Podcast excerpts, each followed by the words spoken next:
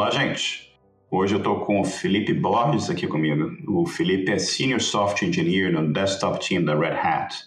Ele é responsável por diversos componentes do projeto GNOME, tais como GNOME Boxes, GNOME Connections e vários dos painéis de configuração do GNOME Settings. Ele é interessado na sustentabilidade da comunidade software livre e Felipe é membro do Board of Directors da Fundação GNOME e gerencia a participação do projeto em programas como o Google Summer of Code e Outreach.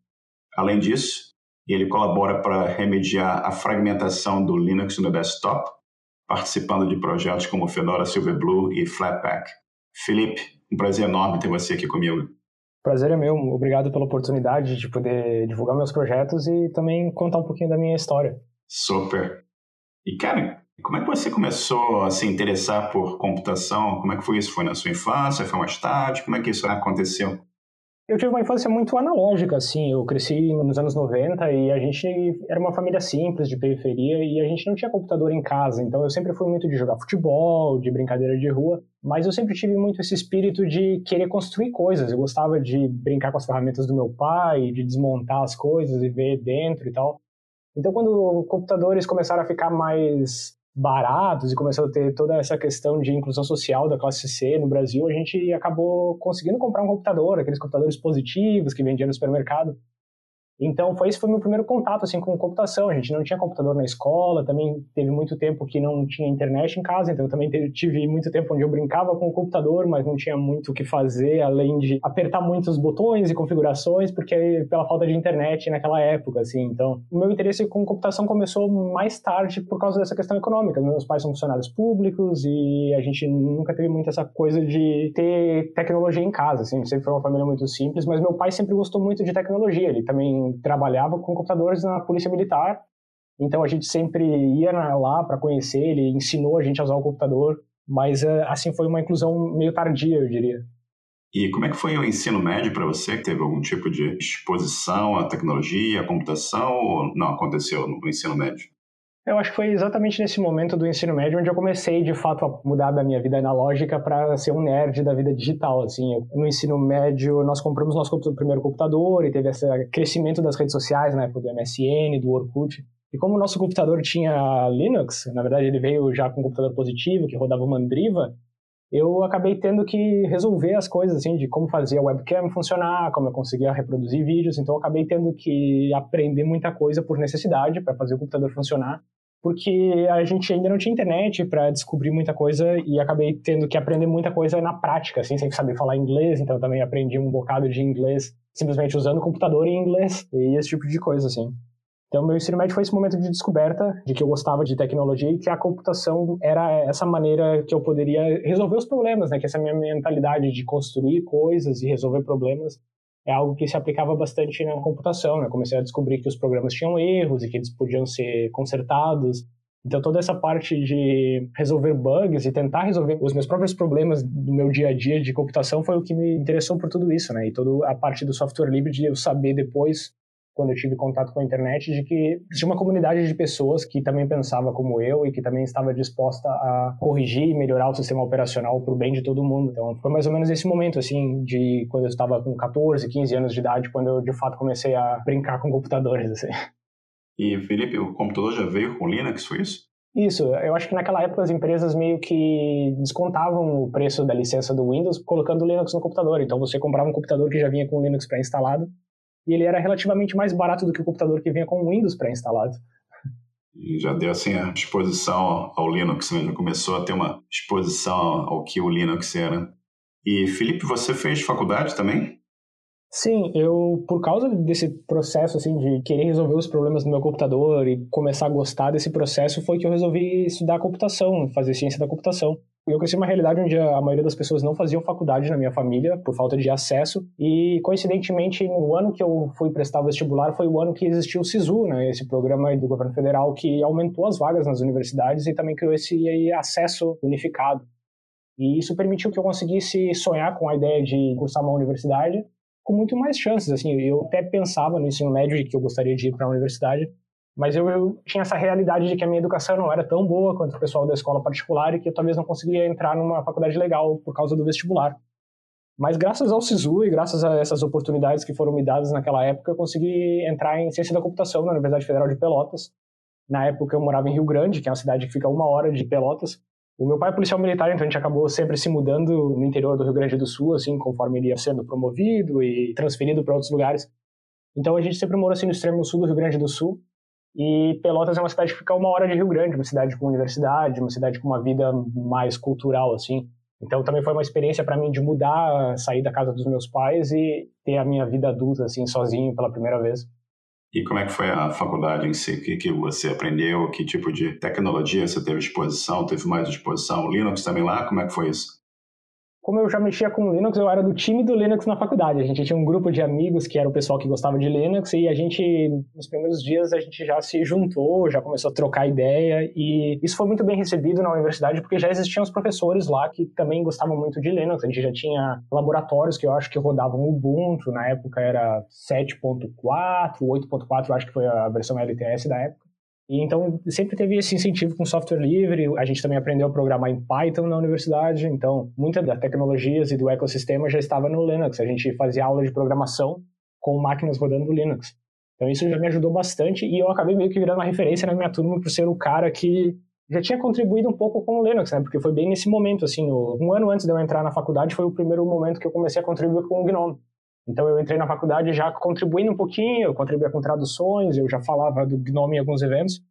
E aí quando eu entrei na faculdade eu foquei em aprender a programar e as fundações desse conhecimento para poder crescer profissionalmente e desenvolver uma carreira em relação a isso, né? Porque a minha descoberta sobre o movimento software livre também veio com essa ideia de que era algo maravilhoso, que eu acreditava, mas que eu tinha que encontrar uns meios de eu poder colaborar com o software livre e também botar comida na mesa, porque existia uma certa cobrança de que uma certa idade, a gente tinha que ter uma independência financeira e não queria ter tanta dependência dos nossos pais. Eu sabia que os meus pais sacrificavam bastante para poder me ajudar na faculdade.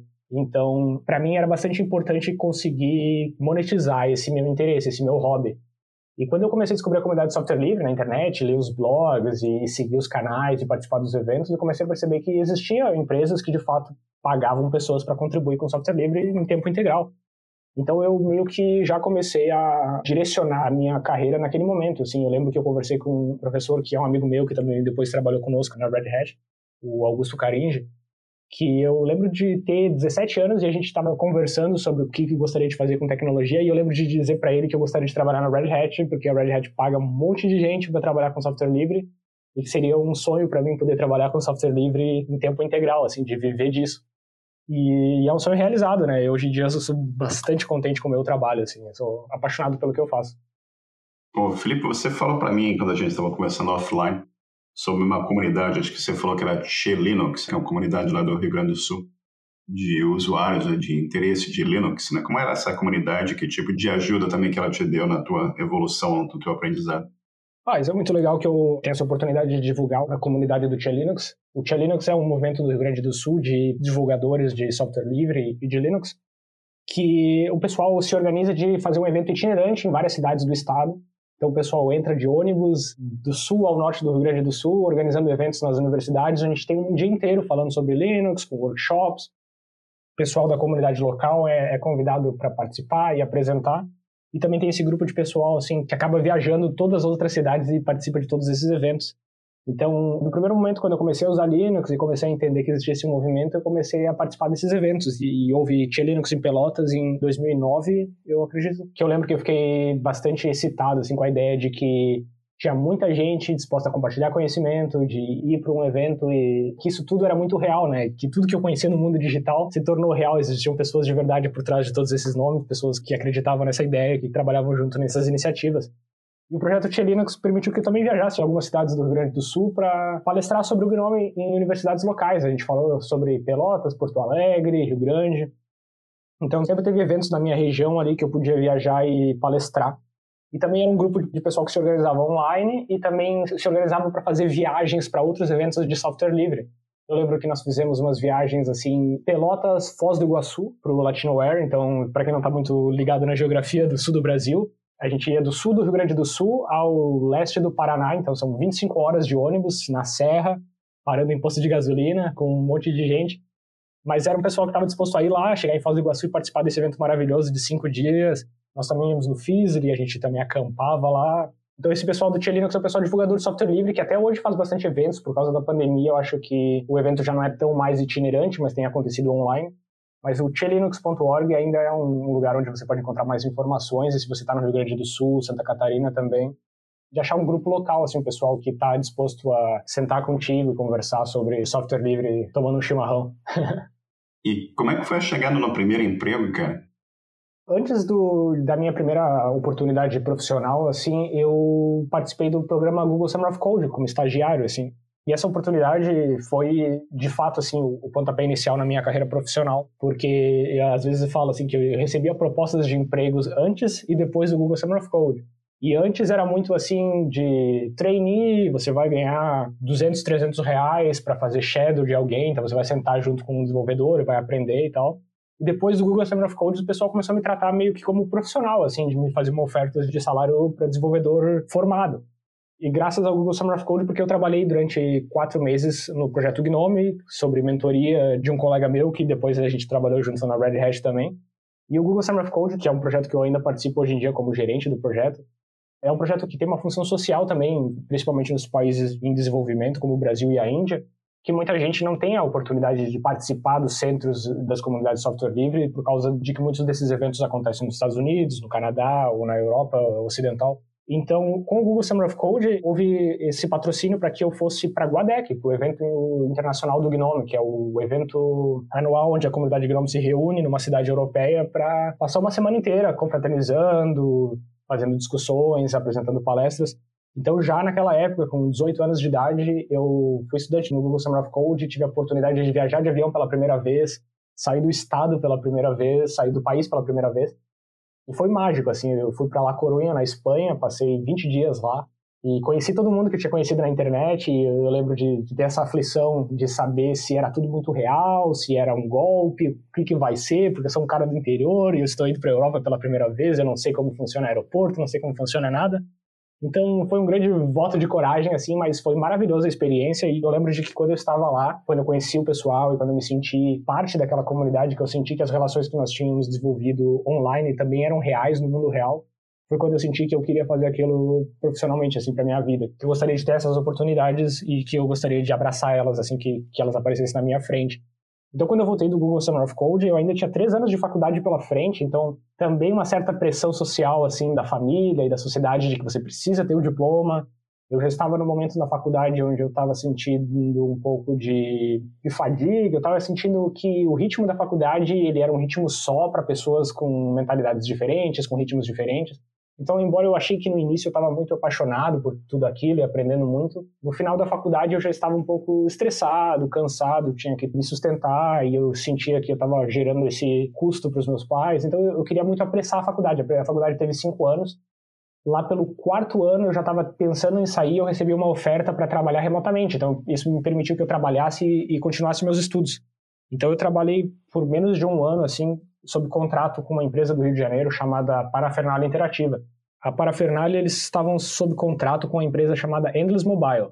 A Endless Mobile, que hoje se chama Endless West Foundation, desenvolveu um sistema operacional baseado em Debian, baseado em Linux com GNOME, que tinha o objetivo de rodar em máquinas de baixo custo para rodar em projetos sociais em países em desenvolvimento. Então, naquela época, eu lembro que eles tinham um projeto de criar uns quiosques para consulta na internet em lugares muito simples, assim, de tribos indígenas na... Eu acho que foi na Guatemala, teve no México e também teve em favelas do Rio. Então, eu participei desse projeto maravilhoso, assim, tive a oportunidade de contribuir escrevendo alguns aplicativos baseados em GTK baseados nas tecnologias do GNOME para serem inclusos nesse sistema operacional. Era um sistema operacional para pouco acesso à internet, então os aplicativos eram focados em conteúdos, é o que a gente chamava de content apps, então eles já vinham assim com um bando de conteúdo, então tinha o um aplicativo de vídeos educacionais, o um aplicativo de enciclopédia. Então foi minha primeira experiência assim profissional e, ganhando dinheiro para trabalhar com tecnologia e podendo ajudar a minha família assim, naquele momento eu conseguia já pagar meus aluguéis, eu conseguia ajudar a minha irmã a poder estudar também, ajudei uns primos a estudar por causa disso. Então foi um momento assim que a tecnologia e o software livre eles me proporcionaram oportunidades que não só me ajudaram, mas possibilitaram ajudar muitas outras pessoas ao meu redor assim que talvez não tivessem tido tantas oportunidades assim de estudar. E a gente conseguiu estudar lá em Pelotas eh, por 4, 5 anos, porque eu estava basicamente fazendo esses trabalhos com software livre e estágios, e conseguindo pagar o aluguel para mim, para minha irmã, para meus primos poderem estudar conosco. Isso, e aí já no final da faculdade eu recebi essa proposta da Red Hat de trabalhar com o Gnome em tempo integral. Você foi direto então da faculdade para a Red Hat? Sim, no último ano da faculdade, quando eu estava escrevendo meu TCC, eu recebi esse convite de que eles já sabiam que o que eu fazia upstream na comunidade era o que eles precisavam então eles disseram meio que se você está disposto a fazer o que você já faz de graça e ter um trabalho, a gente está disposto a te contratar, mas como você é muito iniciante, você precisa mudar para a República Tcheca, porque aqui tem um, um, escritório de engenharia, então você vai estar tá trabalhando no escritório, no dia a dia, com desenvolvedores um pouco mais experientes, então vai ser um aprendizado, assim, um começo de carreira. E eu consegui segurar um pouco essa vaga, de reservar essa vaga até que eu conseguisse me formar no final do ano, TCC e toda a questão de final de curso, muito por causa dessa cobrança de que todo mundo esperava que eu terminasse meu curso embora desde então eu nunca tenha mostrado meu diploma para ninguém, eu não tenha usado o diploma em nenhum momento, mas uh, eu consegui segurar uns seis meses essa vaga, assim, de, desde que eu recebi a oferta até o momento que eu aceitei a oferta, justamente para poder terminar a minha faculdade. Cara, é muito interessante que você, se você voltar no passado aqui, pensar lá no começo da nossa conversa aqui, sua família conseguiu com esforço comprar lá o computador que veio com Mandriva, né, com a versãozinha de Linux, e aquilo abriu já um, um caminho todo na sua vida que te, eventualmente te leva já ao, ao, emprego na Red Hat, uma mudança para a República Tcheca. Né? E como é que foi essa mudança? Você está lá no Rio Grande do Sul e de repente você vai virar para a família e falar assim, vou mudar para a República Tcheca? E vou trabalhar lá para Red Hat. Como é que foi essa mudança, essa parte da tua vida? Conta pra gente, por favor. É, foi um momento difícil, assim, eu estava muito certo de que eu queria viver de software livre e que não era possível ainda para que eu vivesse de software livre no Brasil, porque eu não tinha esse nível técnico que possibilitasse que eles estivessem dispostos a me contratar remotamente e esse tipo de coisa.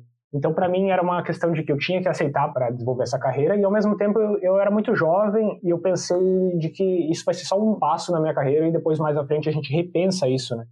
Então, eu acabei não vindo para a República Tcheca com o objetivo de viver aqui permanentemente, mas acabei me apaixonando pelo país e, e resolvi ficar, assim. Eu já tinha vindo para a República Tcheca em 2013, porque desde que eu participei do primeiro Google Summer of Code em 2012, eu virei membro da Fundação Gnome e a Fundação Gnome tem um budget assim para patrocinar a vinda de colaboradores, voluntários, pessoa que não ganha dinheiro com software livre para poder participar dos eventos do Gnome. Então o pessoal sempre me ajudou a poder participar da Guadec todos os anos. Então em 2013 eu vim a Brno para participar da Guadec aqui. Também em 2014 eu fui a Strasbourg na França, 2015 na Suécia. Então a gente participou desses eventos antes mesmo de eu ter sido empregado para trabalhar com o projeto Gnome. Então eu já tinha vindo a Brno, já tinha passado duas semanas aqui e eu tinha achado maravilhoso, assim, eu já conhecia a Espanha da experiência anterior, mas uh, o que eu gostei bastante da Europa Central é muito a questão da infraestrutura e organização social urbana que eles têm. Muita infraestrutura de trem, infraestrutura de caminhada, de ciclismo. E eu sempre tive uma paixão assim pela essa parte da cidade ter vida, assim, da questão da cidadania e das, das, atividades culturais. Então eu gostei muito dessa ideia do pub com uma cadeira na rua, o pessoal tomando uma cervejinha, música ao vivo e você ter muitos espaços para caminhar e pouco carro. Então eu me apaixonei bastante por essa vida urbana da República Tcheca e ao mesmo tempo por essa coisa do interior da Europa ser ter uma infraestrutura um, um, pouco maior assim do que a gente tem essa visão do Brasil, né? De que nas cidades você tem acesso a muitas coisas e no interior você acaba sendo limitado assim pela distância. E aqui eu tenho essa possibilidade de morar no interior, não morar em Praga e conseguir viver uma vida com desenvolvimento humano muito alto, assim, ter acesso a muita coisa, muita atividade cultural. Então, para mim, foi uma escolha um tanto quanto fácil, eu diria, assim, quando eu comparei a minha realidade lá e a minha realidade aqui foi algo muito fácil. Assim. É claro que a dor de deixar a família para trás de não poder conviver com eles no dia a dia é a coisa mais importante assim de tudo. E nesse momento, assim, eu, eu estou bastante contente de viver aqui e eu gostaria de poder ir e voltar mais do Brasil porque a, a, profissão me propicia essa habilidade de poder viajar bastante, de poder ter esse contato com a minha família, mas ao mesmo tempo continuar a minha vida aqui, porque eu acabei me adaptando muito, me sentindo muito integrado com a cultura tcheca. Sou noivo de uma tcheca, a gente ia casar, mas a pandemia também evitou que a gente conseguisse casar, porque ninguém ia conseguir viajar para vir para o casamento e a maioria da minha família mora no Brasil. Mas nós já moramos juntos há cinco anos e nós estamos construindo uma casa juntos agora aqui, então foi algo de fato mudou a minha vida. É incrível isso tudo, né? E, Felipe, a gente está falando um pouco aqui sobre Linux, você falando um pouco sobre o GNOME. Conta para a gente um pouco mais, principalmente para nossa comunidade, pessoal que está começando, tentando entender o que é Linux. O que é o GNOME? O que faz o GNOME? Dá uma introdução assim, de 30 segundos para a gente nisso e conta um pouco do teu papel nessa comunidade e com tantos projetos que você é responsável nessa área do Gnome? O Gnome é um ambiente desktop de computação pessoal e também uma plataforma para aplicações. Então, ele é basicamente a parte visível, a parte de front-end do sistema operacional Linux. Então, você pode utilizar outros desktop environments, como KDE, como XFace, mas o, o Gnome é o que a gente trabalha e é um conjunto de aplicativos que é responsável pela experiência de computação pessoal. Então, o Linux é o kernel, a gente também tem uma camada de sistema em cima, com o sistema D, vários módulos. O Gnome em si é a camada visual no topo de tudo isso, assim. E eu tenho participado com o projeto Gnome desde o começo, assim, desenvolvendo a questão de aplicativos. Eu sempre acreditei que o sucesso do desktop Linux, tanto no mundo corporativo, que é o que eu trabalho na Red Hat, mas também no, na computação pessoal e hobbyista, assim, nos grupos de usuários, ele passa da gente poder conseguir fazer as nossas atividades da vida cotidiana no computador usando o Linux. Então, um ecossistema de aplicações, um ecossistema com apps que são capazes de fazer pequenas atividades e que tendo esse ecossistema é o que torna o nosso projeto poderoso. Assim, eu acho que é o que torna o Gnome uma alternativa viável para quem usa macOS, para quem usa Windows, para quem usa Android, porque eu acho também que nós vivemos no mundo agora com sistemas operacionais em dispositivos móveis, que também são sistemas operacionais completos, comparáveis a sistemas operacionais em desktop, e eu acho que essa barreira também já não existe tanto mais. Então, o projeto Gnome é basicamente isso. Conta um pouquinho para a gente sobre Gnome Boxes. Quando eu comecei trabalhando com o projeto Gnome na Red Hat, eu era responsável pela parte de impressão no Gnome. Eu responsável pela parte de configurar a impressora, o diálogo de instalar a impressora, os drivers, configuração de página, visualização de documentos. E aí um desenvolvedor mais sênior começou essa proposta de sair do time, porque ele queria trabalhar com outras tecnologias. E então eles começaram a procurar por uma pessoa sênior para substituir esse colega meu, que era o mantenedor do Gnome Boxes. É um amigo nosso, paquistanês finlandês, o Zishan, que é um cara que me ensinou bastante coisa sobre o Boxes. E, então eu falei com o meu gerente na época de que eu estava disposto a topar esse desafio de ter o trabalho de um desenvolvedor sênior, mesmo eu sendo júnior na época, de que eu, eu gostaria de crescer para aquela ocasião, de que eu gostaria de me especializar naquela área. Então foi uma oportunidade que também foi me dada assim para o pessoal que confiou em mim no time e eu comecei a trabalhar com essa ferramenta de virtualização, que é o GNOME Boxes, que é um gerente de máquinas virtuais. É a nossa alternativa livre ao VirtualBox, ao VMware, que talvez os usuários estejam mais acostumados, que na verdade é um front-end, né? o GNOME é uma interface gráfica no topo do QEMU e do KVM, que é a virtualização nativa do kernel Linux. Então a gente consegue, graças a, a, ao software livre, construir né, essa aplicação muito poderosa do GNOME Boxes com muito menos recursos, já que a gente consegue reaproveitar muito da stack que já existe no kernel, as tecnologias de emulação, de gerência de máquinas virtuais como QEMU, libvirt. Então o Boxes é essa ferramenta de gerência, assim, tipo o VirtualBox. E é uma ferramenta excelente, né? E simplifica bastante, como você falou, esse processo de virtualização. Você quer testar alguma coisa e o Dombox simplifica bastante, ajuda bastante você a criar essas VMs e testar o que você precisa testar e se desfazer daquilo quando você não precisa mais e tudo mais, né? E como é que é o teu dia a dia de trabalho na, na, Red Hat? Como é que é o teu dia a dia com o Gnome, com essas ferramentas todas que você é responsável pela manutenção? Isso é bastante interessante, porque eu acho que talvez interessante também para os programadores iniciantes que estejam ouvindo, que quando eu comecei eu tinha uma interpretação um tanto equivocada do dia a dia do trabalho, de que era que eu ia programar bastante e que ser um bom programador era só sobre saber programação de cabeça, saber resolver algoritmos mirabolantes. E com a realidade do dia a dia do trabalho, eu comecei a entender que o desenvolvimento de software, o software engineering, na verdade, é muito mais sobre integração, de você criar padrões de comunicação entre dois protocolos, entre fazer dois projetos funcionarem de uma maneira igual e esse tipo de coisa. Então, o meu dia a dia é bastante sobre que a gente fala assim de nurturing, né, de educar a comunidade para que a gente desenvolva um produto juntos mesmo sendo um processo único, que muita gente tem resultados diferentes, né? A gente tem a Red Hat contribuindo com o Gnome com o objetivo de ter um ambiente desktop para o Red Hat Enterprise Linux, mas nós também temos outras empresas desenvolvendo componentes específicos do Gnome que são beneficiários para o produto deles, que também não fazem parte do nosso desktop. Então, conciliar esse monte de interesse e fazer com que todo mundo consiga trabalhar junto é a parte do meu trabalho que eu não previa, assim, a parte de ser um gerente de comunidade, de divulgação, a gente acaba, por causa dessa postura de upstream first da Red Hat, de que tudo é feito em público, tudo é feito nas comunidades upstream, a gente não tem muita gerência interna enquanto a, a, gerência do projeto em si. O que cada desenvolvedor é responsável, esse tipo de coisa é muito feito pela comunidade em si. Então, no desenvolvimento do Gnome, a gente acaba trabalhando em público e eu acabo tendo que ter discussões com pessoas que às vezes não trabalham no mesmo time que eu, pessoas que têm outros interesses no projeto. Então, muito do meu dia a dia é de coordenar a comunidade, desenvolver o projeto e, ao mesmo tempo, fazer com que a gente consiga chegar aos resultados que a Red Hat quer chegar e que todos os outros voluntários do Gnome também tenham seus resultados satisfeitos para que eles continuem envolvidos no projeto. Porque, atualmente, eu acredito que menos de um quarto dos desenvolvedores do Gnome são, de fato, da Red Hat. Então, tem, é uma comunidade muito plural, com muita independência também independência de interferência de outras empresas, assim, que é algo já que não é tanto assim no projeto Fedora, que eu também participo, mas que também é muito mais influenciado pela Red Hat.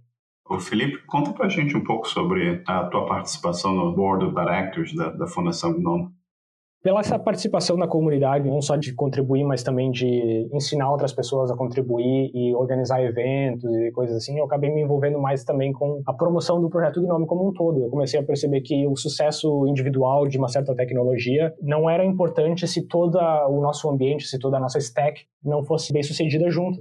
Então, eu comecei a perceber que essa organização macro do projeto Gnome era algo que eu poderia ajudar existiam muitas coisas que o meu know-how de tecnologia podia ajudar, mas também o meu know-how de comunicação e de comunidade então eu acabei concorrendo para as eleições. A Fundação Gnome tem membros afiliados, que são voluntários que fizeram contribuições para o projeto Gnome, e todo ano esse pessoal vota para eleger parte do Board of Directors da Fundação, que é o pessoal responsável por contratar e gerenciar os funcionários da Fundação. Nós temos o privilégio de poder ter quatro funcionários que trabalham em tempo integral com o projeto Gnome e sobrevivem das doações da Fundação Gnome. E a Fundação Gnome também coordena essa questão da marca do Gnome, da relação do projeto Gnome com outros projetos, parcerias e coisas assim, mas não dita a, a, direção técnica do projeto. O projeto Gnome ainda é um projeto muito de cultura hacker, um projeto onde a comunidade ainda tem muita voz e a fundação não interfere nos futuros tecnológicos do projeto. É, isso ainda parte muito assim de contribuidor para contribuidor.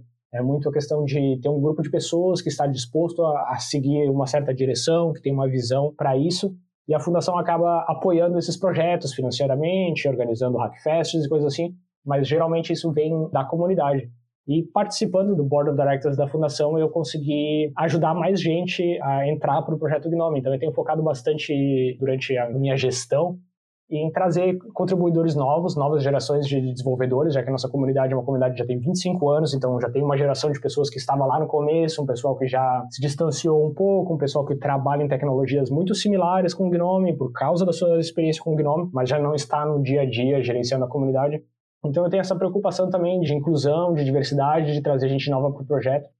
E participando do Board of Directors, eu tenho focado bastante nessas iniciativas, assim, a iniciativa do Google Summer of Code, de trazer estagiários remunerados, o Outreach, que também é um programa de inclusão, que a gente patrocina com dinheiro das doações da Fundação Gnome, né? Então, o Google Summer of Code é um dinheiro que vem do Google, como uma doação para o Gnome, mas o Outreach vem, de fato, o dinheiro da nossa comunidade de doações. Então, eu tenho focado bastante nisso com o Board of Directors e também essa questão de transformar o nosso ambiente de aplicações em Gnome em algo rentável para que alguém desenvolva um aplicativo e ganhe dinheiro com esse aplicativo, a ponto de que eles consigam se dedicar profissionalmente a isso. Então, a Fundação Gnome também tem focado bastante em criar maneiras de monetizar aplicações, de fazer com que a nossa software store, né, do flathub.org, também tem uma maneira das pessoas poderem pagar por aplicativos, as questões legais e ajuda jurídica.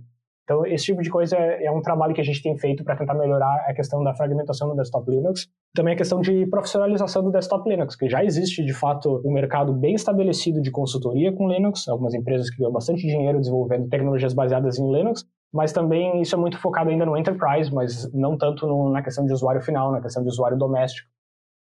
Você está falando aqui sobre incentivar o pessoal a entrar e você está trazendo gente para trabalhar com o GNOME. Conta um pouquinho para a gente sobre o ambiente geral de desenvolvimento do GNOME, qual o ferramental, linguagens de programação, vocês usam valas, o que, que vocês estão fazendo, o que, que você recomendaria se o pessoal está ouvindo nossa entrevista aqui, está falando assim, pô, esse projeto que o Felipe está falando é bacana, eu quero me envolver, o que, que você recomenda e como é que é o ferramental usado para quem quer programar para o GNOME?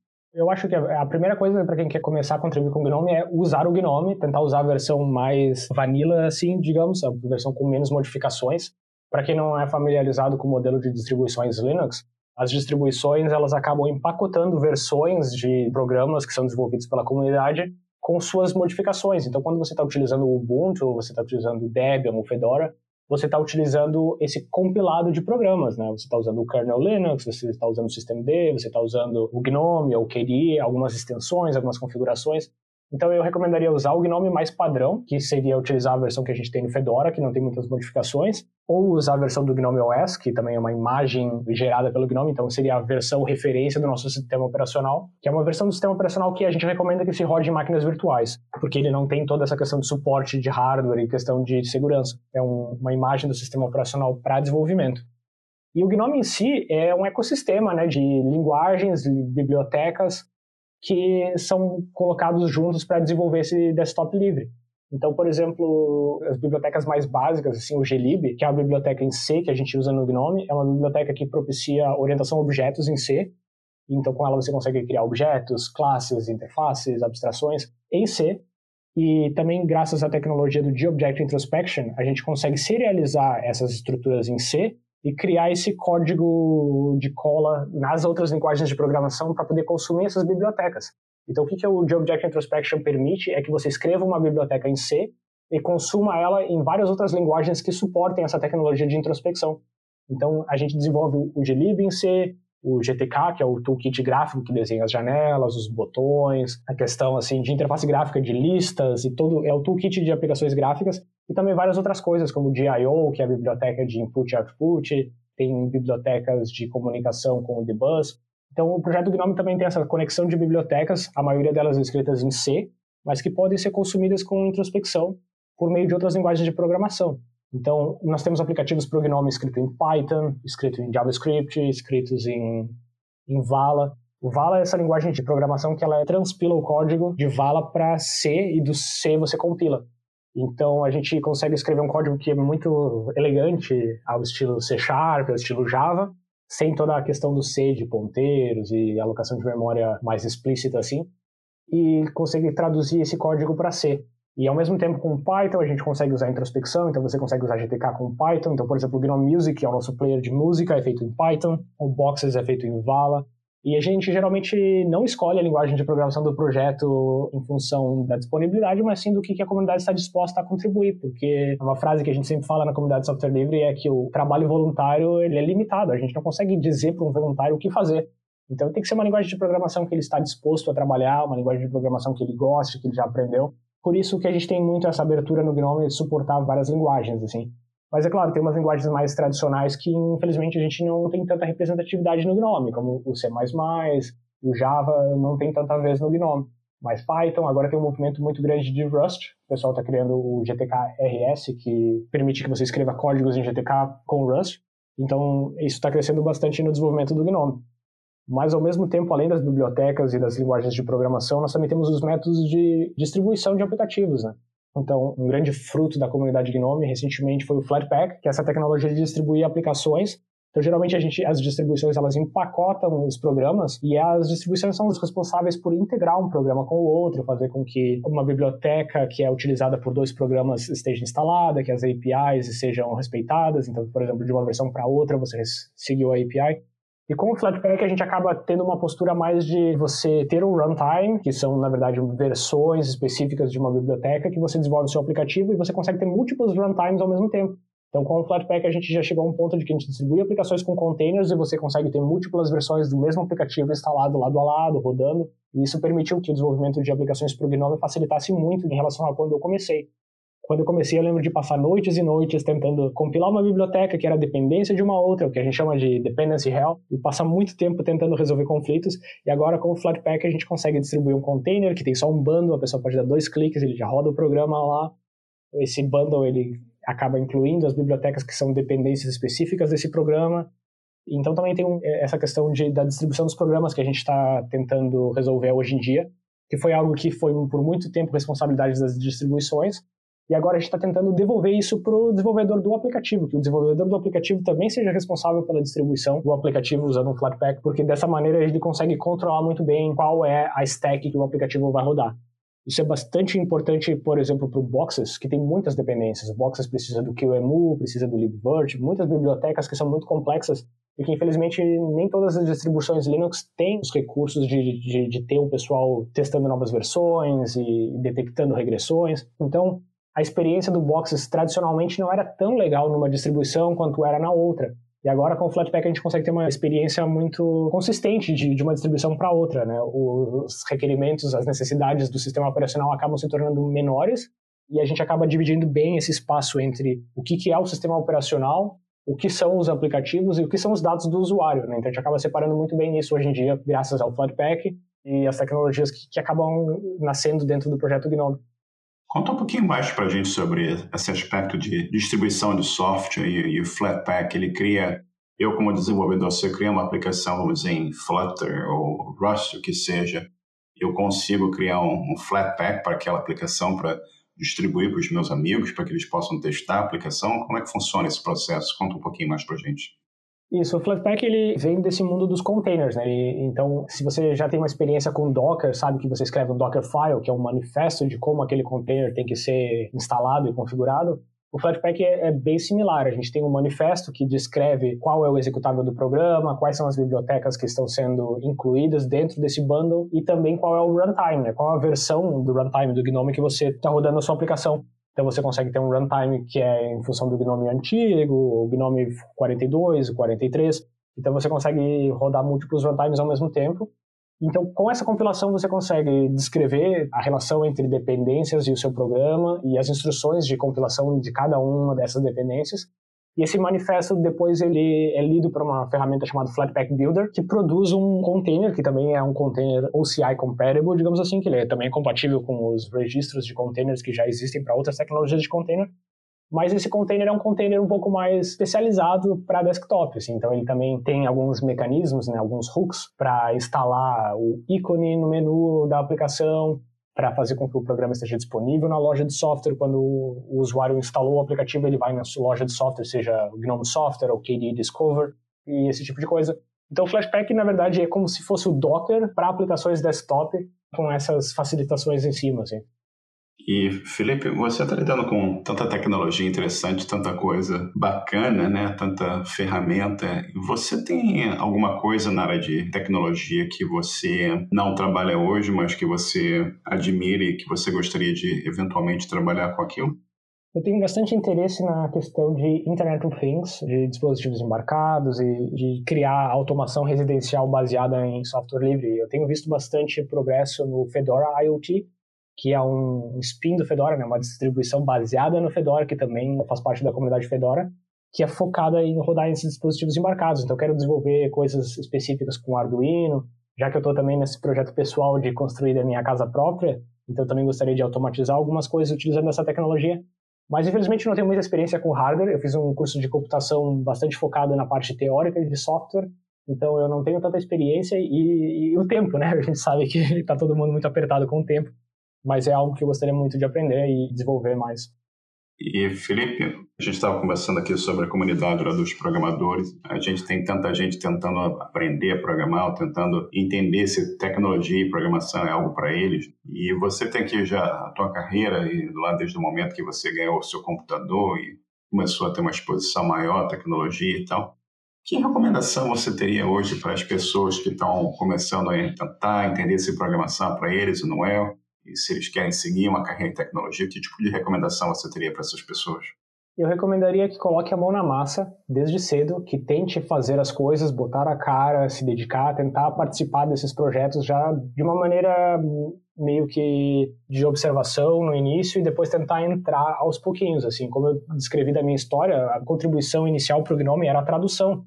Mas participar do time de tradução me permitiu aprender como funciona o cronograma de lançamento de software, a questão dos freezes, né, de quando a gente modifica o código, quando a gente tenta solidificar as APIs, as interfaces. Então, eu aprendi muito já com o projeto de tradução, aprendi a usar controle de versão. Então, eu recomendo que o pessoal bote a cara, tente aprender, fazer alguma coisa, assim, contribuir de maneira mesmo que seja bem pequenininha, assim. Mas eu acho que é muito melhor do que fazer vários cursos e ficar fazendo programas de exemplo e de aprendizado sem de fato acabar caindo nesse problema real, né? E o software livre possibilita que você acabe resolvendo problemas do mundo real, você acaba contribuindo para softwares que sejam utilizados por milhões de pessoas e a barreira de entrada é muito baixa. Então você não precisa ter uma qualificação, não precisa ter uma certificação, não precisa ter um diploma para entrar, você precisa ter a capacidade técnica, você precisa estar disposto a contribuir. Então eu indico que pode claro. Excelente recomendação. E, Felipe, eu queria te perguntar mais algumas coisas aqui. Uma coisa que a gente está nessa época complexa da pandemia, né? Como é que foi o impacto da pandemia no teu trabalho, na comunidade, na interação com o teu time aí na República Tcheca?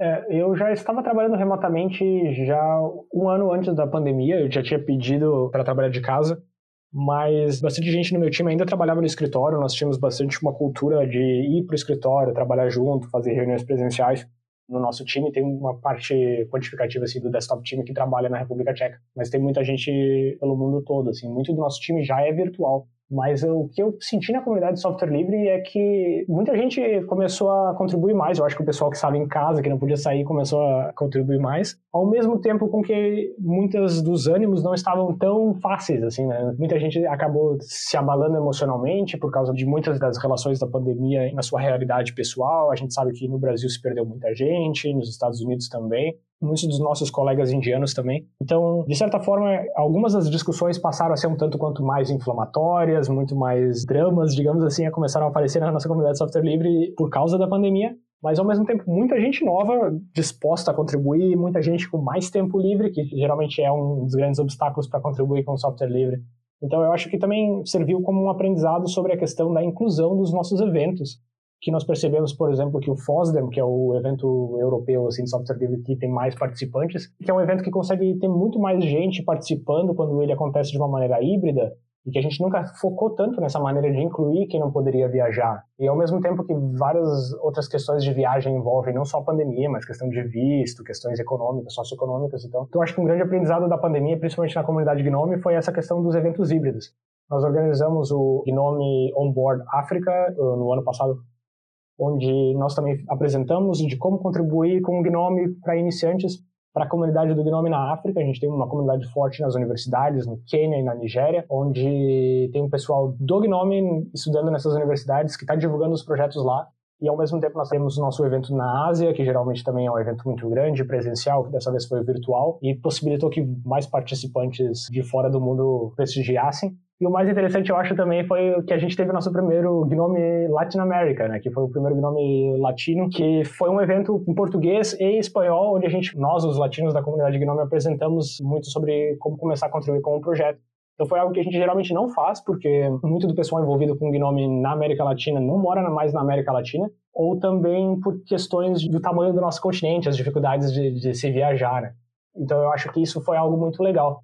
Mas, é, de fato, eu sinto muita falta, assim, de poder viajar, de conhecer as pessoas, de colocar o rosto por trás dos nomes que a gente vê na internet, porque eu acho que isso meio que valida tudo o que a gente tem feito. Eu acho que o mundo virtual ainda não possibilita uma imersão tamanha a ponto de que a gente consiga uma experiência melhor do que o cara a cara nos eventos. Eu acho que muito do projeto Gnome nasceu, assim, do pessoal se divertir junto, das nossas festas anuais, as nossas viagens. Sempre que a gente tem esse evento do Gnome, a gente também faz viagens juntos, de fazer piquenique com toda a comunidade. Então, nós já tivemos festa com 200, 300 participantes do Gnome no zoológico e coisas assim. Eu acho que esse tipo de integração facilita muito a nossa colaboração durante todo o resto do ano que a gente só se vê na internet. E muitas das vezes só por texto, porque a nossa comunidade ainda é uma comunidade muito descentralizada e muito do chat, muito da conversação, ela acaba acontecendo ainda no IRC e agora um pouco no Matrix mas ainda assim bastante no texto. Isso é bacana demais, né? E, cara, você tem planos para o futuro que você possa compartilhar com a gente, que não sejam segredos, nada assim?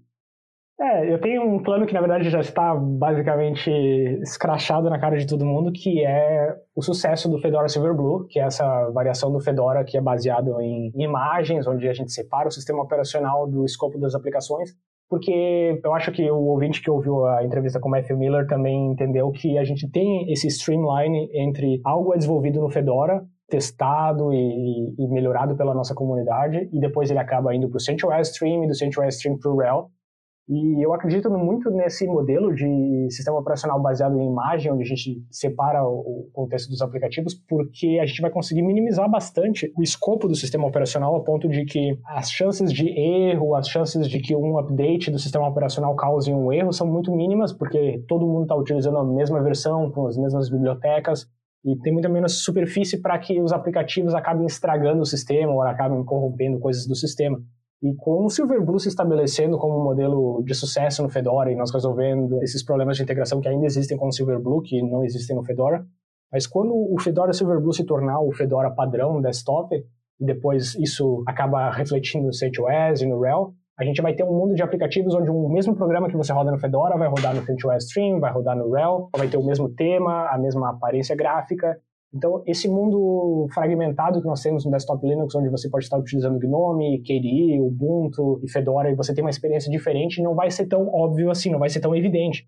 Eu gosto bastante dessa ideia de a gente criar um sistema operacional mais compacto, um sistema operacional onde as responsabilidades do sistema são bem definidas e existe todo esse contexto de isolamento dos outros processos, isolamento dos dados do usuário, a ponto de que o sistema operacional acabe se tornando muito mais estável, muito mais confiável que é o que a gente acaba querendo também como desenvolvedor de software para não ter que passar noites e noites tentando resolver questão de segurança, porque as bibliotecas compartilhadas elas acabam abrindo muito espaço para esse tipo de complexidade, nessa né? complexidade matricial que a gente tem quando você acaba aumentando a complexidade da sua instalação do seu sistema, quando você configura o seu sistema, quando você instala aplicações de fontes diferentes. Então, para resolver essa fragmentação do desktop Linux, eu acho que o Silverblue e o Flatpak e, e, essas tecnologias, quando elas estão integradas juntas, talvez seja a nossa melhor chance assim nesse momento. E Felipe, você quer explicar um pouquinho para a gente aqui qual a diferença básica entre o Fedora Silverblue e o Fedora propriamente dito? No Fedora, você tem um sistema de arquivos compartilhado. Você tem o seu sistema de arquivos clássico Unix e todas as bibliotecas e os programas que você acaba instalando, eles acabam instalando todos nesse mesmo prefixo. Então, eles acabam, um programa pode sobrescrever o outro. E, ao mesmo tempo, você acaba tendo que instalar uma versão de uma biblioteca e tem uma incompatibilidade de você instalar duas versões da mesma biblioteca. Então, se você tem dois aplicativos de versões diferentes que precisam de versões diferentes da biblioteca, você já está num, num, certo entrave. E muitas das vezes a solução acaba sendo instalar um aplicativo que acaba quebrando o outro, ou configurar o seu sistema de uma certa maneira que acaba inviabilizando o funcionamento de uma outra aplicação. Com o Fedora Silverblue, a gente acaba criando esse sistema baseado em imagem, esse sistema que a gente tem um controle de versão do que é o sistema de arquivos e a gente espera que a maioria dos usuários acabe rodando o mesmo sistema idêntico esse sistema que a gente tem um ambiente de reprodução de builds. Então, quando você vai compilar a sua aplicação, quando você vai rodar o seu programa, ele vai estar rodando em relação ao mesmo sistema operacional. A margem de erro é muito menor dessa maneira.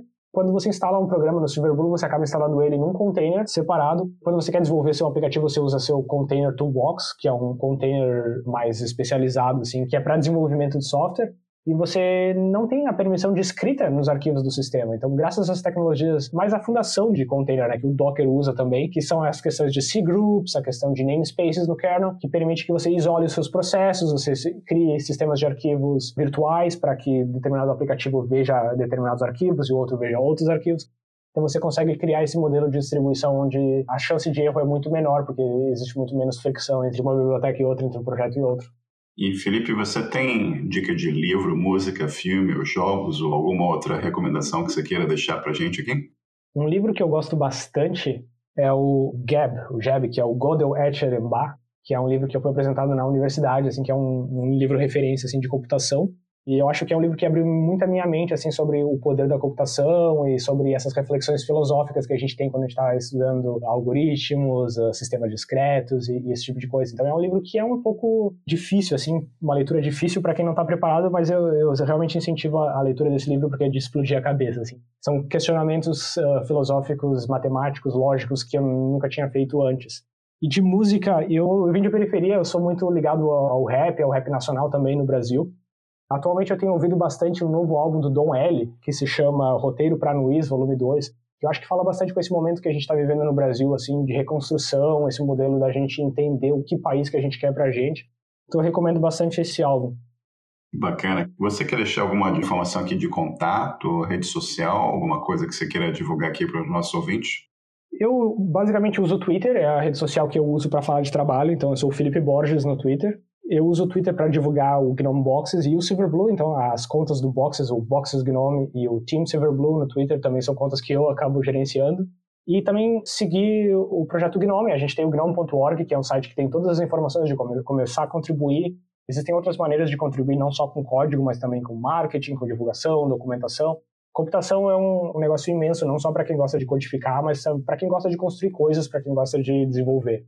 Então, é, eu recomendo que o pessoal siga o projeto Gnome e tente testar mais o Gnome, saber como é que é a experiência. Tente Linux, mesmo que seja numa máquina virtual, e fala pra gente como é que foi. Eu estou bastante disposto a ouvir o feedback do pessoal que está testando o Linux e, e, ajudar o pessoal que está aprendendo bem no começo. Assim, o pessoal pode entrar em contato comigo no Twitter também.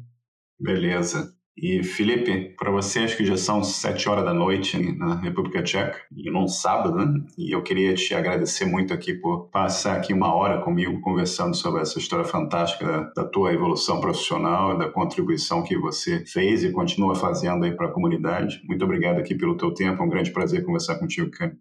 Eu que agradeço a oportunidade, muito obrigado. Chegamos ao final de mais um episódio. Agradeço a todos a atenção e o nosso site é osprogramadores.com. Participem e até o próximo episódio. Um bom dia para todos.